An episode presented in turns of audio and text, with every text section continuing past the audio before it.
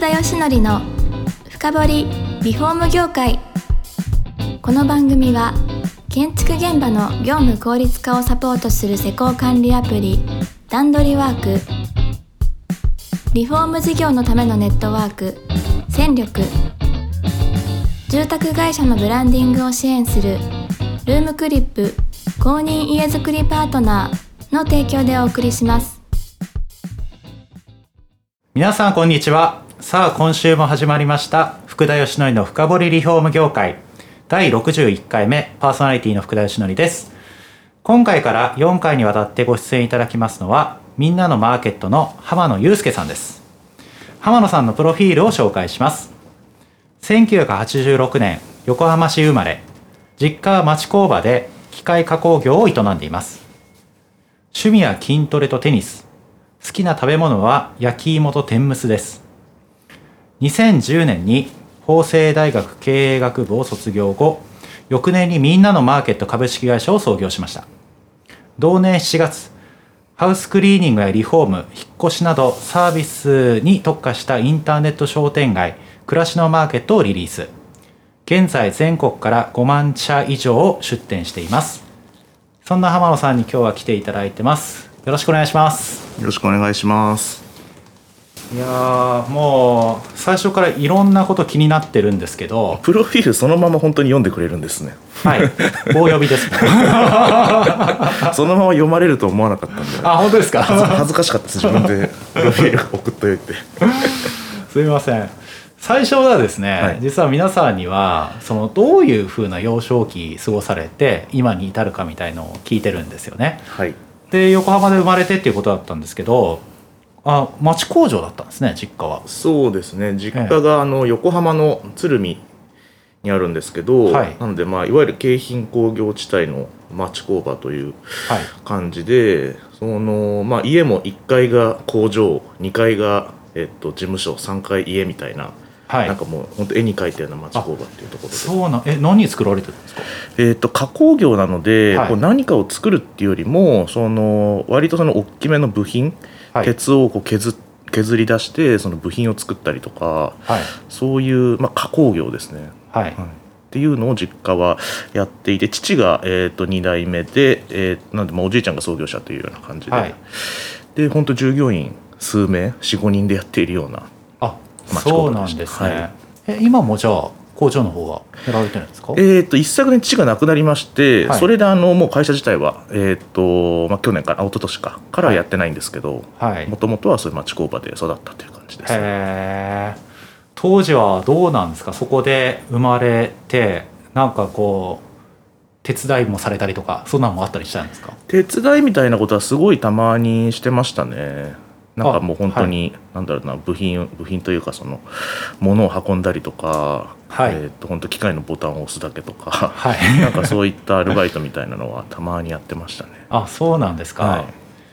いやでも今のそのインターネットビジネスとはちょっと違うじゃないですか。はい、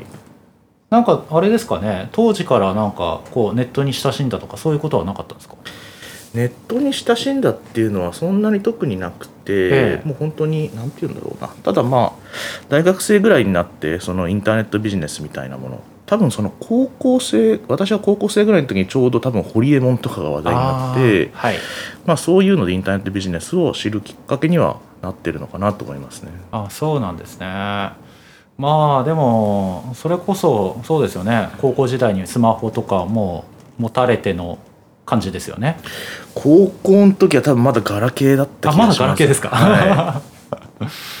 そうかそれで、はい、そっか。堀江の時代そうですよね。大学生ぐらいで iPhone とか出たのかなって感じですか、ね、いやでもどんな学生時代だったんですか？学生時代、えーと、私は小学校まではその地元の、えーと、公立中学校行ってて、はい、で中学校から大学付属の、えーと、私立に行ってそのままするすると大学まで行ったっていう感じなんですけれども、はい、そうですね。なんか特に何もしてない無気力な学生だったので 高校生の頃もあの枕を持ってって寝てましたねずっと机で。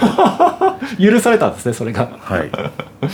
いやでも趣味がねあのテニスとか書かれたんで、はい、あのそういったテニスやられたりとかはしてテニス中学校までやってましたね。ただあの高校もすごい強くて、はい、あの本当になんか全国1位2位とかになるような学校だったんで全然その自分レベル的に追いつけないんで、はい、あの学校の外ではやってたんですけど部活とかも全くなんでややらずに、はい、無気力な学生生活を送ってましたなるほど。でそれで大学に行かれたじゃないですか、はい、大学では何かこう取り組まれたことってあったんですか？大学はですね高校がもう本当何もしなかったのでその何もしないことに飽きて、はい、大学になったら何かしたいなって逆に思うようになって、はい、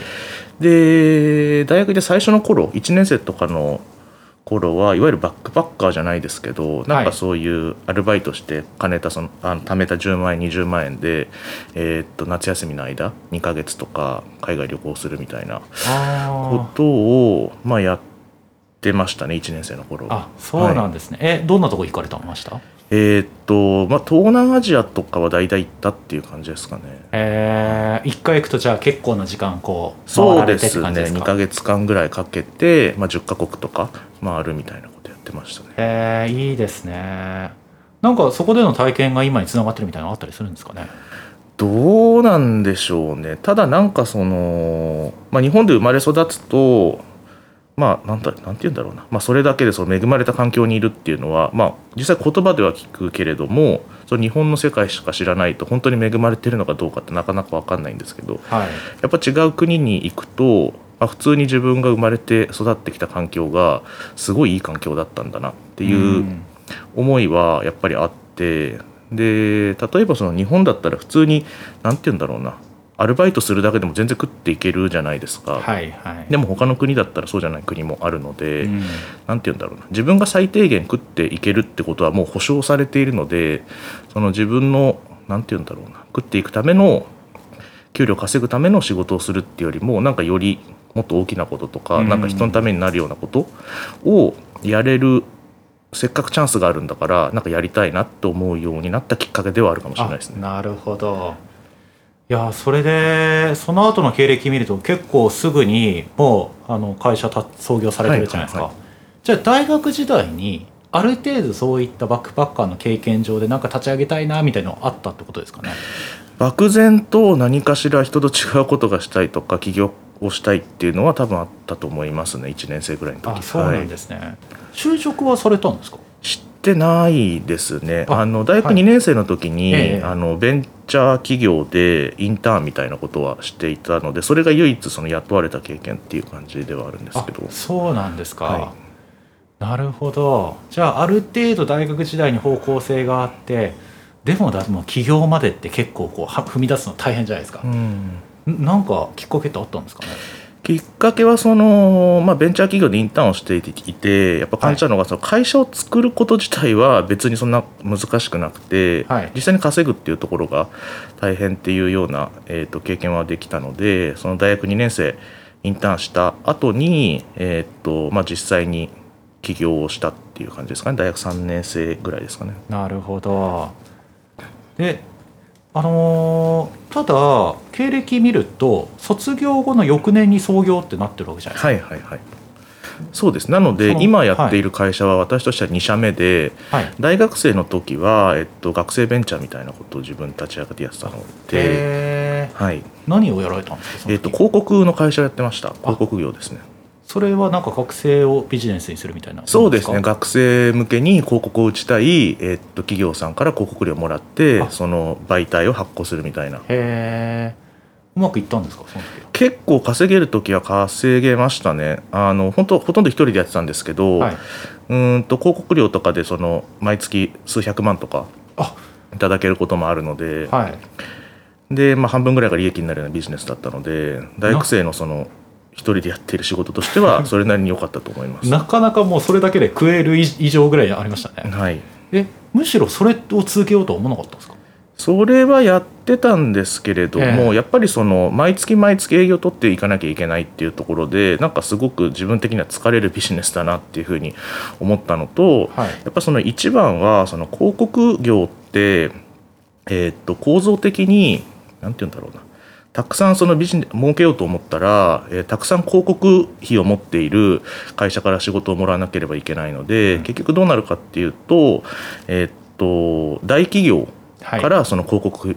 を受注するというか広告費をもらうっていうのがその自分の会社を大きくする唯一の方法で、はい、要はすでに大きな儲かっている会社をさらに大きくさせるため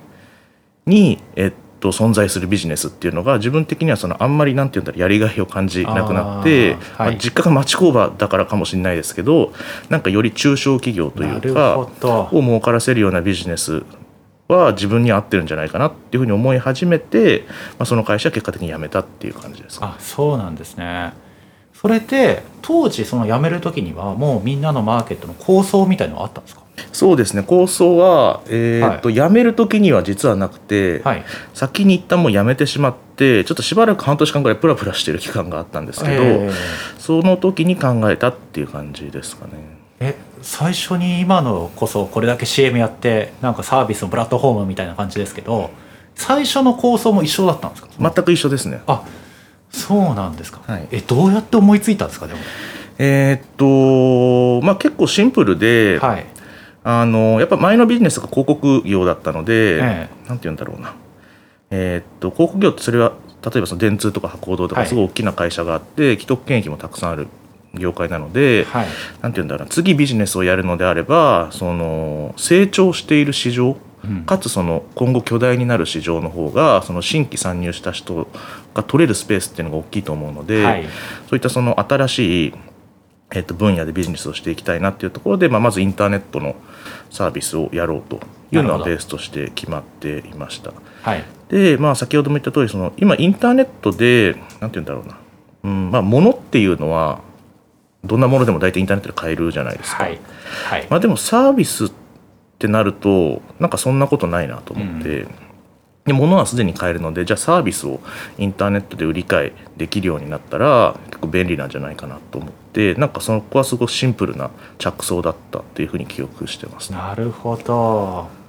当時でも最初だったんですかね？周りに似たようなものって一切なかったんですか、ね、えー、っと日本国内にはなくて、はい、海外だと,、えー、っとまあ、伝統的にはクレイクスリストみたいなものがあって、はい、えー、っとで最近だとそのリードジェネレーションサイトが、まあ、米国とかでは、えー、っと割と主流になっていると思うんですけれども、はい、そのまあ、私が感じたのはその米国にあるリードジェネレーションっていう仕組みはあまり日本には馴染まないのかなというふうに、えー、っと考えたので、はいえーまあ、そのリードジェネレーションモデルではなくて私たちはまあインターネット商店街のようなビジネスモデルでやってるんですけどもそのサービスをインターネット商店街で売り買いできる仕組みできると、はい、大変申し訳ないんですけどリードジェネレーションはよく分かってなくて、はい、そっちはどういうモデルなんですか？リードジェネレーションというのは、はい、えー、っと日本語で言うと多分一括見積もりサイトとか言ったら分かりやすいかもしれないですね。なるほど、はいじゃなくその商店街にサービスをいろいろ持ってる人がこう集まって出店するみたいなモデルってことですかね。はいはい、そうですね、えー、じゃあ最初からサービスの形は一緒だったんですか？一緒ですね。全く変わってないですね、えー、でもサービスって死ぬほど広いじゃないですか、うん、何から始めたんですか？えー、と最初は実はさまざまなカテゴリーがあって、えー、えーとそれこそ税理士さんとか、はい、えー、のもありましたし、はいあとは何だろうな、えーとまあ、今もやっているハウスクリーニングとかもありますし、はい、まあ、それこそリフォームもありましたし、はい、とにかく最初はいろいろなカテゴリーで、えー、始めました。あそうなんですか。どれもなんかこうある程度うまくいったんですか？全くうまくいかなくて、はい、えー、っと唯一、あの予約が来るようになったのがハウスクリーニングだったので、はい、一旦最初はハウスクリーニングにその絞って一時期集中してやっていましたね。あそうなんですね。なんでハウスクリーニング良かったんですかね？えー、っと今振り返ってみその時はあのあんまよく分かってなかったんですけど、はい、今振り返ってみるとそのインターネットでハウスクリーニングっていうサービスをあのちゃんと比較できるサイトっていうのがそんなになくてかつユーザーのニーズもしっかりあったので私たちがそのサイトを作ることによって、えっと、ハウスクリーニングって検索した時に、えっと、私たちのサイトが上にだんだん来るようになってでお客さん来るようになったっていう感じですかね。なるほど。それでどんどん集まっていったってことですね。うんうんうん、いやもうさらにどんどん聞いていきたい流れなんですけど時間がちょっと近づいてきちゃいまして、はい、次回ですね、はい、そこあたり多分今まで大きくなるまでにね、5万社ですからね今、はい、えー、結構いろんな経緯があると思うんで、はい、そこあたりを詳しく聞いていきたいと思いますすみませんもうすぐ時間来ちゃってましたけど今日は本当に来ていただいてどうもありがとうございますありがとうございますこの番組は住宅業界に特化したコンサルティング会社ランリグが長年業界の今を追いかけてきた福田義則をパーソナリティに迎え確かな実績を持つスペシャリストを毎回ゲストにお招きしてお送りする番組です。